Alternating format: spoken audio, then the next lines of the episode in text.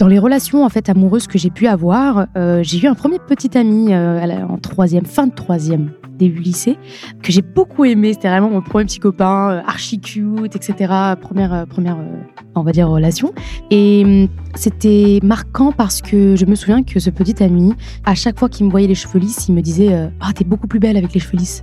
C'est hard à entendre. C'était vraiment dur à entendre parce que toi, tu as envie de plaire. Alors forcément, qu'est-ce que tu vas faire? Bah, tu vas continuer à lisser. Parce que tu te dis, bah, c'est comme ça que je plais à mon petit copain. Alors je vais continuer. Tu as envie forcément de, lui plaire. Tu as envie euh, voilà, qui, qui, qui, te regarde avec euh, des yeux euh, émerveillés. Alors forcément, c'est un cercle vicieux, hein, malheureusement. Forcément, je, je me lissais et défrisais encore, encore, encore et encore pour que je lui plaise énormément dans ce parcours-là de transition, il était assez long parce que je voyais qu'il y avait beaucoup de termes big shop, puisque ce terme américain et qu'elles utilisaient beaucoup, euh, c'était vraiment couper tout ce qui était abîmé pour repartir à zéro. Moi, j'avais une peur extrême de couper mes cheveux, j'avais en plus une belle longueur, je me disais, oh non, vas-y, je me vois pas repartir comme ça.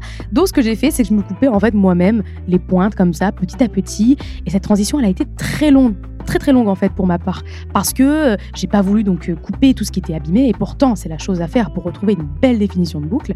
Et en même temps j'ai commencé à devenir extrême